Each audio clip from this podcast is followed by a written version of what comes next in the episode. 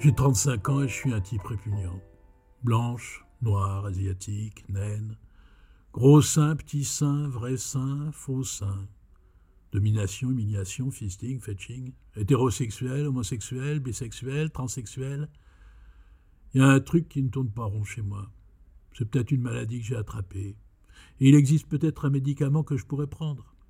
Libiditrol, Depravex, Flaskin. J'ai des pensées répugnantes quand je me rends à mon travail. J'ai des pensées répugnantes quand je suis au travail.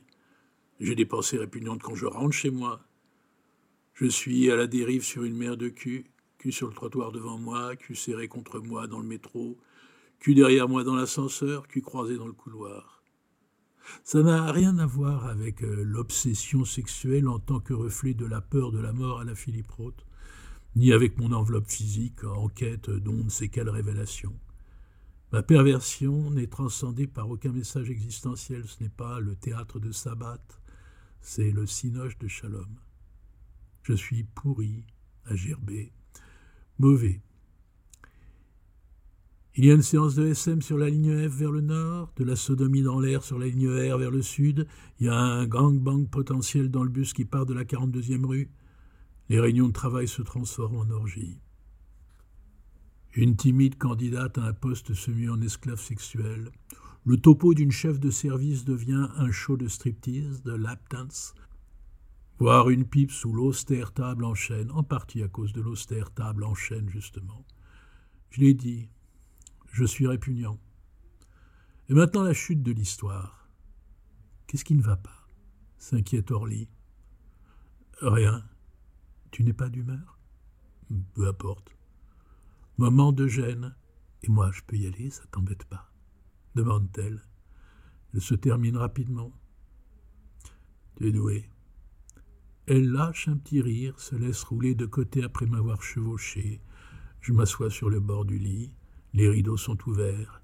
J'aperçois la lune, les étoiles et au-delà le ciel sombre où Dieu est assis sur sa véranda en train de se payer ma tête. Et vas-y que je me gondole, et vas-y encore. Toutes ces années à gaspiller du sperme sans une nana, dit-il à ses potes réunis derrière lui.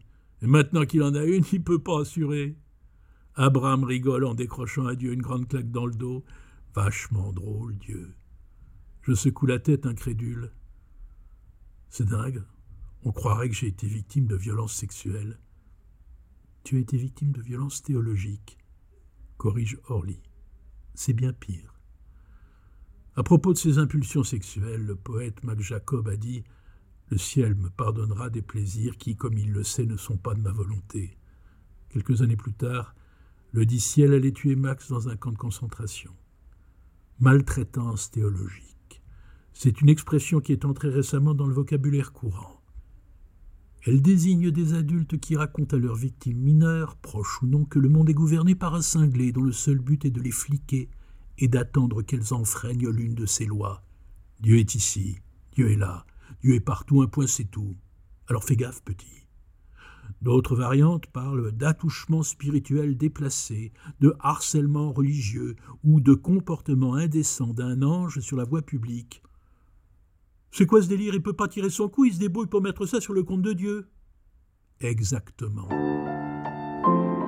Extrait de La Lamentation du Prépuce de Shalom Oslander, publié par Belfond en 2008. Texte lu par Daniel Königsberg pour le Lab de Ténoua.